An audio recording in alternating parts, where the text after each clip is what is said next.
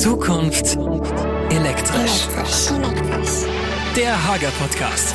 Hallo und herzlich willkommen zurück zu unserem Hager Podcast Zukunft elektrisch. Wir sind wieder am Start, das heißt ich, Katharina und mein Kollege.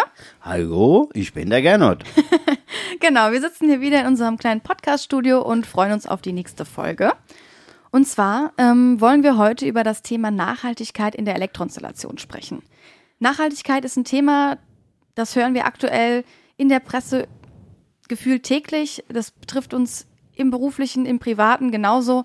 Und da kommt eine große Wucht auf uns zu.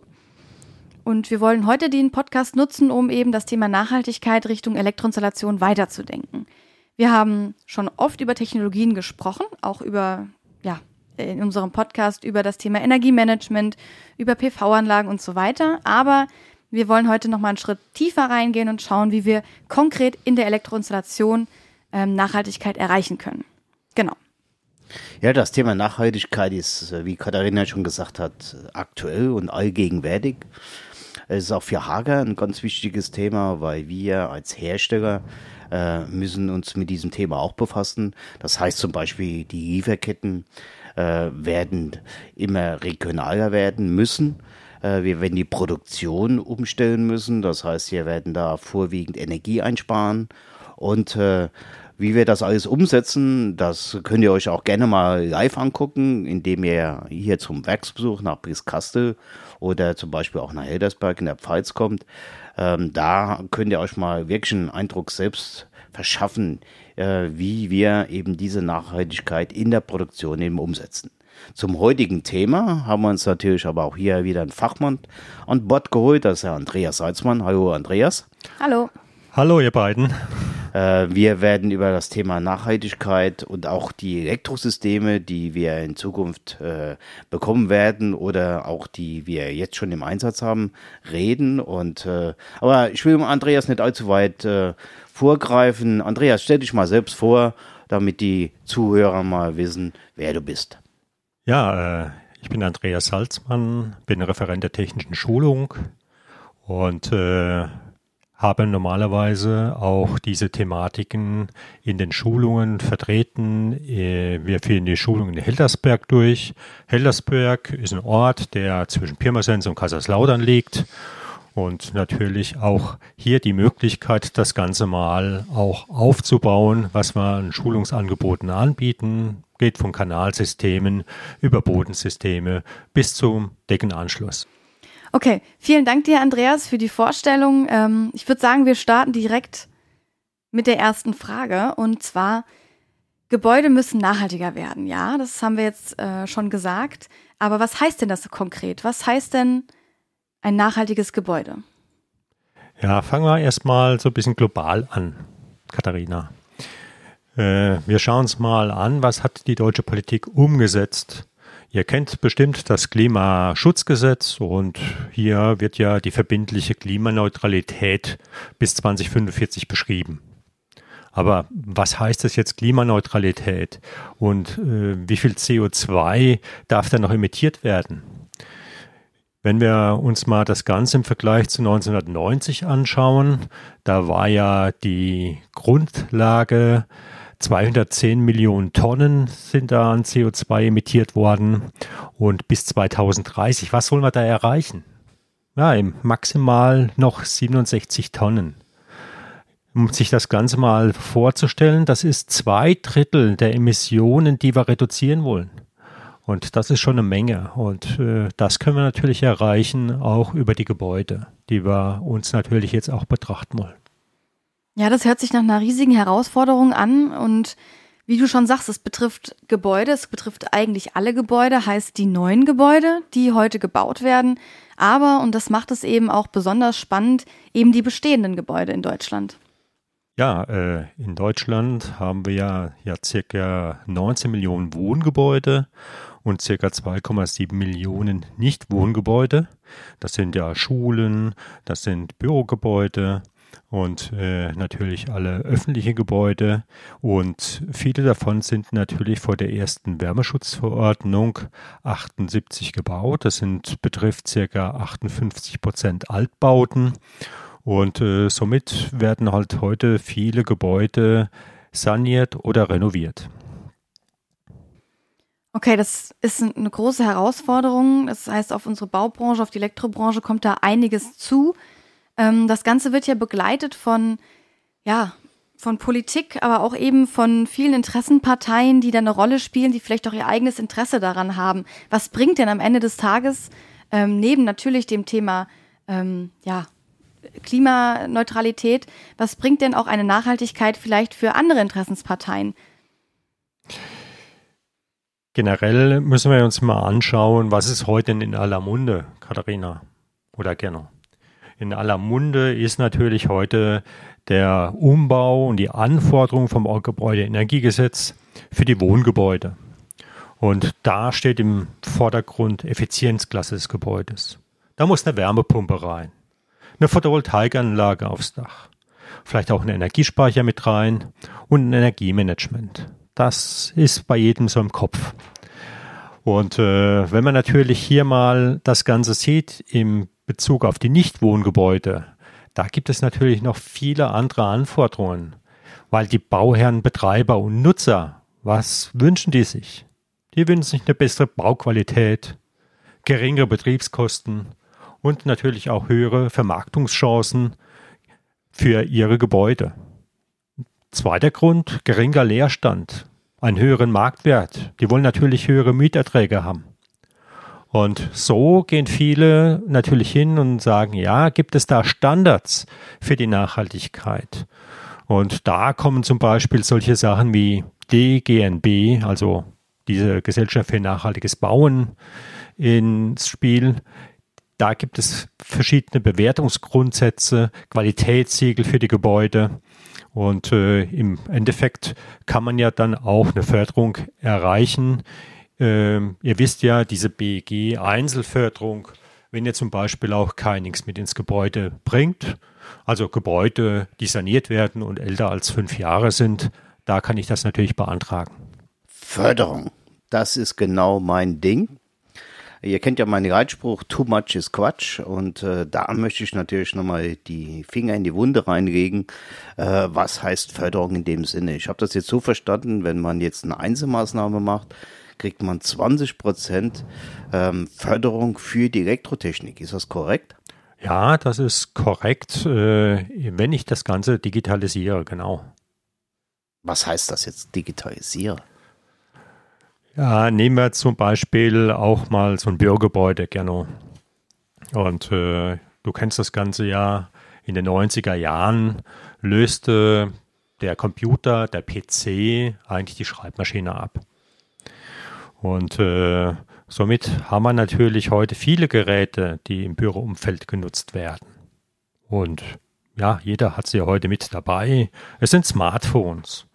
Du hast einen Laptop, es sind IP-Telefone und du möchtest vielleicht auch noch mal ein bisschen was ausdrucken. Ne? Und äh, natürlich auch in der Produktentwicklung hat man 3D-Drucksysteme. Es kommt das Internet dazu, es sind Fernseher, die internetfähig sind und natürlich vieles mehr. Und äh, ja, seit der Pandemie kennen wir auch die Interaktion zwischen Mitarbeitern. Das Ganze über Chats und Videokonferenzen. Das wird natürlich immer mehr auch kommen. Und das erfordert natürlich, dass die Serversysteme aufgerüstet werden, dass eventuell Cloud-Lösungen hiermit implementiert werden und die jeweilige Datengeschwindigkeit nach oben gebracht wird. Es werden immer leistungsfähigere aktive Komponenten eingesetzt. Ja, Router oder Switches oder wie gesagt die WLAN Access Points und natürlich sucht man auch neue Technologien, um die zu versorgen mit Energie. Ja, das ist Power over Ethernet oder Power Delivery. Da als Beispiele. Und äh, somit wäre das natürlich ein Thema Digitalisierung des Gebäudes. Okay, Digitalisierung des Gebäudes. Ich habe aber auch herausgehört, dass ein nachhaltiges Gebäude flexibel sein muss. Also sowohl ähm, im digitalen Netzwerk heißt ähm, ja in der Verfügbarkeit auch von Internet eben aber auch vielleicht darüber hinaus. Ja, Katharina, wir brauchen eine Hochverfügbarkeit des Internets. Du kennst das Ganze ja, wenn du Homeoffice machst und das Internet ist nicht verfügbar, dann haben wir ja ein Problem. Und so bedingt das natürlich auch, dass wir eine strukturierte Verkabelung im Gebäude haben, die in der ganzen Zeit verfügbar ist. Und weiterhin brauchen wir natürlich auch äh, ja, Büroflächen, die keine feste Belegung haben. Ja, in der Vergangenheit sprachen wir über Einzelbüros. Heute sind da eher Büros, die keinen festen Bezugspunkt haben. Äh, wo du morgen kommst und äh, nimmst deinen Container und fährst zum äh, deinem Schreibtisch. Das äh, sind natürlich neue Konzepte, die da auch immer wieder umgesetzt werden. Und äh, so brauchen wir natürlich an allen Arbeitsplätzen auch eine strukturierte Verkabelung oder ein WLAN. Somit äh, sind das neue Tendenzen, die sich ja im Markt auch durchsetzen. Ein weiterer Aspekt sind die steigenden Energiepreise und Nachhaltigkeitsanforderungen. Wir müssen den Energiebedarf des Gebäudes reduzieren und neue digitale Techniken zur Steuerung der Gebäudeinfrastruktur einsetzen. Um diese Anforderungen umzusetzen, brauchen wir eine wirklich flexible elektrische Infrastruktur im Gebäude und natürlich auch Standards der Verkabelung, die mit der Zukunft zurechtkommen. Ja, du hast eben gerade angesprochen, flexible Nutzungsveränderung zum Beispiel. Aber was heißt das konkret jetzt für den Planer oder auch für den Elektrohandwerker? Was muss er tun? Ja, um bei unserem Beispiel zu bleiben, beim Bürogebäude, wenn wir uns vorstellen, das Ganze ist ein Baukastenprinzip. Und mit diesem Baukastenprinzip lassen sich natürlich Gebäude viel schneller erweitern, umplanen und umnutzen. Und natürlich, was im Sinne des Betreibers ist, Fläche zu sparen und natürlich auch Ressourcen einzusparen. Da sind zum großen Teil dann Hohlraumkonstruktionen gefragt. Ihr kennt sie alle, Doppelböden mit aufgeständeten Boden wird hier gearbeitet die sich natürlich besonders gut eignen, um steckbare ja, oder dezentral aufgebaute Elektroinstallationen umzusetzen. Und somit haben wir natürlich hier die Zuführung der Leitungsinfrastruktur, die flexibilisiert werden muss, zu den Arbeitsplätzen. Und wenn wir aus der Zwischendecke kommen, setzen wir ja oft natürlich auch Säulen ein ja, so eine Deckenanschlusssäule, die aus der Zwischendecke kommt und äh, mit Standfluss vielleicht auch sehr leicht umgestellt werden kann, sodass das Ganze auch hier flexibilisiert wird. Ja, was heißt das bei den Lösungen jetzt konkret für einen Elektrohandwerker, der das verbaut? Wird sich da etwas ändern oder was, was passiert da? Ja, genau. Hier sind natürlich oft Kabelkanalsysteme, die beim Großteil der Sanierung eingesetzt werden, unumgänglich. Und äh, diese Kabelkanalsysteme ermöglichen natürlich flexible Elektroinstallationen und eine schnell anpassbare Datenverkabelung. Und ja, hier müssen wir natürlich mal eins unserer Kabelkanalsysteme ansprechen, was diese Flexibilität in den Vordergrund rückt. Das ist der Brüstungskanal BRN 65. Und da muss man nicht abends kommen nach 17 Uhr. Ich habe die Möglichkeit, die Seitenoberteile abzunehmen bei, für die Nachinstallation. Und zusätzlich kann ich natürlich hier Steckdosen oder Datendosen einsetzen, ohne dass ich Stromkreise abschalte. Das ist ein großer Vorteil. In diesem Zusammenhang sind natürlich auch die steckbaren Kanalsteckdosen hier äh, anzusprechen. Die werden mit einem Stecksystem einfach gesteckt. Ich habe hier Buchse, ich habe hier Stecker und äh, da brauche ich nicht komplex anzuschließen, sondern einfach nur zu stecken. Und das ist natürlich ein guter Ansatz, um die Flexibilität hier voranzutreiben. Okay, du hast jetzt einige Lösungen schon gedankt. Okay, du hast jetzt schon einige Lösungen genannt. Ähm, unseren BR 65, BRN. Pff, mein Güte. Okay. Was ist denn los? Okay, du hast jetzt einige Lösungen schon genannt, unter anderem unser BRN 65, mit dem man eben auch flexibel arbeiten kann, weil man parallel im Prinzip ja umrüsten kann und aufrüsten kann und parallel arbeiten kann. Ähm, Vielleicht kennt der ein oder andere Zuhörer den BRN 65 sogar schon. Ich möchte aber auf noch mal ein anderes Thema eingehen. Du hast von einer steckbaren Gebäudeinstallation gesprochen. Was genau meinst du denn damit? Was kann man sich denn darunter vorstellen? Ja, Plug and Play. Es geht darum, Zeit zu sparen, Fehler zu vermeiden und Wartungen zu erleichtern. Die Steckverbindersysteme bestehen aus einer Vielzahl unterschiedlicher Komponenten. Das sind einmal vorkonfektionierte Leitungen, die im Vorfeld der Installation passend zur jeweiligen Anwendung geplant und dann nur einfach auf der Baustelle gesteckt werden. Die kann man einbringen in die Doppelböden, die kann man auch in die Zwischendecken installieren. Kabelkanalsysteme wie der BR oder wie die BR Family sind hier ein Thema. Das sind fünf Kanalsysteme, die aus vier Materialien gefertigt werden. Und äh, somit wäre das natürlich eine sehr flexible Lösung. Ja, du hast eben gerade ein paar Vorteile angesprochen von diesem Installationsvariante oder von dieser Installationsvariante.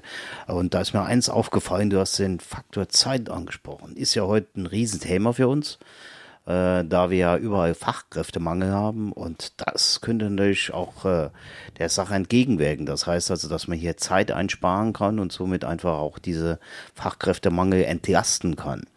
Ähm, wie hat man das jetzt herausgefunden? Ist das jetzt einfach so ein Gefühl oder gibt es da irgendwelche ja, Studien, die man da zum Beispiel ranführen kann? Ja, viele sagen, ja, da kann man so und so viel Zeit sparen, aber man muss das ja auch belegen können. Und äh, deswegen haben wir auch Installationsvergleiche durchgeführt im Kabelkanal mit dem jeweiligen konventionellen Installationsmethode und mit dem Stecksystem und haben diesen Zeitaufwand verglichen. Und die Anforderungen waren einfach mal so eine Vierfachkombination im Kanal aufzubauen mit drei Steckdosen und einer USB-Dose. Da hatten wir, wie gesagt, die konventionellen Aufbau, die steckbaren Kanalsteckdosen und hatten dann festgestellt, durch eine Zeitmessung, dass wir hier zwei Drittel schneller waren als bei dem konventionellen Aufbau. Ja, und das haben wir sogar mit dem VDE mit einer Zeitaufnahme zertifizieren lassen. Dazu gibt es einen Prüfbericht, den wir euch natürlich auch gerne auf unserer Webseite zur Verfügung stellen. Okay, also zwei Drittel ist natürlich eine Hausnummer. Ne? Also wenn man da so viel Zeit einsparen kann, das ist nicht toll. Äh, aber es gibt ja heute schon diese Systeme und äh, soweit ich weiß, werden wir die auch weiterentwickeln. Äh, es gibt aber auch eine andere Vielzahl von Anwendungen, wo man so Plug-and-Play-Systeme einsetzen kann. Äh, gibt es dazu noch Beispiele, wo man das äh, noch umsetzen kann? Ja, wir haben jetzt äh, in der vorhergehenden Frage da über die jeweiligen Brüstungskanäle gesprochen, aber weitere Anwendungsmöglichkeiten. Du, ihr könnt das in Hohlwände einsetzen, da haben wir auch ein System für BKES. Wir können das Ganze in Zwischenwände, zwischen Decken bringen, in Säulen, Arbeitsplatzanschlusseinheiten damit ausrüsten und natürlich das auch in das ganze System auch in den Booten die Installation von Bodentanks und Systemverteilern in aufgestellten Böden als weiteres Beispiel. Und wenn man das Ganze mal in Vorteile zusammenfasst, können wir sagen, mit dem Stecksystem haben wir eine schnelle, normgerechte Installation mit Plug and Play. Installationsfehler werden vermieden durch den Fehlersteckschutz, sind praktisch ausgeschlossen. Energie dort, wo sie gebraucht wird. Strukturierte und planbare Leitungsführung und natürlich hier gezieltes Platzieren von Abgriffen. Hohe Systemsicherheit durch die werkseitig konfektionierte und geprüften Leitungen sind hier ein Thema. Okay, du hattest hier aber auch noch mal einen weiteren Punkt genannt, den ich noch mal aufgreifen möchte. Ähm, es geht grundsätzlich immer um das Thema Flexibilität. Das haben wir schon mal so ein bisschen als äh, ja so, so Quintessenz schon rauskristallisiert. Äh, Flexibilität im digitalen Netzwerk, aber eben auch natürlich auf der Bürofläche. Also das zeichnet ein nachhaltiges Gebäude aus. Und das Schöne ist natürlich auch, dass wir entsprechend heute schon Lösungen haben, die diesen, ja, diese, diese äh, Anforderungen auch entsprechend erfüllen. Ähm, jetzt würde ich aber gerne noch mal einen Schritt weitergehen. Ähm, Gibt es denn noch zusätzliche Lösungen oder zusätzliche Möglichkeiten, eben die Dateninfrastruktur noch flexibler ähm, und anwendungsspezifischer aufzubauen? Ja, da ähm, muss man die Sammelpunkte ansprechen. Ich hoffe, ihr habt alle schon mal von den Sammelpunkt gehört. Das ist eine Möglichkeit, das Ganze steckbar zu machen. Und äh, somit haben wir Sammelpunkte für Energie- und Datenanwendungen. Katharina hat eben nochmal die strukturierte anwendungsneutrale Verkabelung angesprochen. Ja, das ist natürlich auch eine Möglichkeit, diese über die Zwischendecke oder im Doppelböden natürlich äh, zu den Arbeitsplätzen zuzuführen. Und da weiß man noch nicht genau, wie das Büro dann ausgestattet wird. Ich kann also schon mal diesen Sammelpunkt hier platzieren, kann ihn durchmessen und äh, somit bin ich schon mal als Installateur auf der sicheren Seite, dass meine Installation funktioniert. Und dann wird nur noch gesteckt mit vorkonfektionierten Patchleitungen und Patch-Patch-Modulen. Das vereinfacht die Sache natürlich für die flexible Arbeitsplatzgestaltung sehr. Und somit haben wir natürlich ein Höchstmaß im Bereich der Flexibilität in der Zwischendecke, im Doppelboden und natürlich auch bei Änderungen. Einfach nur umstecken. Okay, aber das hört sich ja eigentlich schon sehr positiv an, denn viele Lösungen, die wir heute schon brauchen, um eben ein nachhaltiges Gebäude aufzubauen und eben auch ein Gebäude nachhaltig nennen zu können, gibt es heute schon. Das ist ja schon mal eine sehr gute Aussage und das können unsere Zuhörer auch gerne so entsprechend mitnehmen. Aber ich bin mir sicher, einige Zuhörer sind auch jetzt gerade schon am Schwitzen, denn das, was wir besprochen haben, das ist Realität, das muss kommen. Und ja, Nachhaltigkeit funktioniert nicht ohne das Elektrohandwerk und das wird noch spannend werden, denke ich. Ja, wie du richtig sagst, Katharina, liegt da viel Arbeit vor uns. Äh, wenn wir nachhaltig in Zukunft bauen wollen, heißt das natürlich auch, wir müssen den Zeitfaktor äh, mit einplanen, weil da müssen wir einfach besser werden. Und äh, da gibt's heute so Systeme wie zum Beispiel diese Consolidation Points, heißt steckbare Sammelpunkte oder auch die steckbare Spannungsversorgung. Und da kann man, wie der Kollege richtig gesagt hat, äh, jede Menge Zeit einsparen. Messbar zwei Drittel, das ist eine Hausnummer und äh, das sollte man auch nutzen. Und wenn ihr darüber noch mehr erfahren wollt, äh, vielleicht auch ein bisschen detaillierter darüber, ähm, dann könnt ihr euch gerne bei meinem Kollegen hier zum Seminar anmelden. Äh, das führt auch in Webinarform durch, also beides ist möglich. Äh, aber sag mal selbst, Andreas, noch, äh, was hier alles wir anbieten können. Ja, wir bieten zu den Schulungen an in Heldersberg, wo wir die Kanalsysteme, Bodenlösungen und Deckensysteme schulen und auch in Webinaren kann man ganz kurz über eine Stunde mal erfahren, wie sowas funktioniert. Kann man auch sowas selbst mal stecken? Ist das auch möglich? Ja, Praxisparts sind natürlich mit integriert. Das heißt, wir haben einen kompletten Workshop, wo man das Ganze mal umsetzen kann. Sehr gut. Ich würde euch dann entsprechend den Link auch nochmal in die Infobox packen, ähm, dass ihr da entsprechend auch euch mal informieren könnt und vielleicht passt ja sogar ein Termin und dann seht ihr den Andreas Salzmann auch direkt mal vor Ort. Seht ihr mein Gesicht, nicht nur die Stimme immer. ist ja auch mal ganz schön. Genau. Ja, dann bleibt uns nichts anderes zu sagen wie Danke, dass ihr uns zugehört habt. Danke, Andreas, dass du da warst Vielen und uns Dank. unterstützt hast. Und äh, ja, äh, bis zum nächsten Mal dann, oder? Bis zum nächsten Mal. Ciao.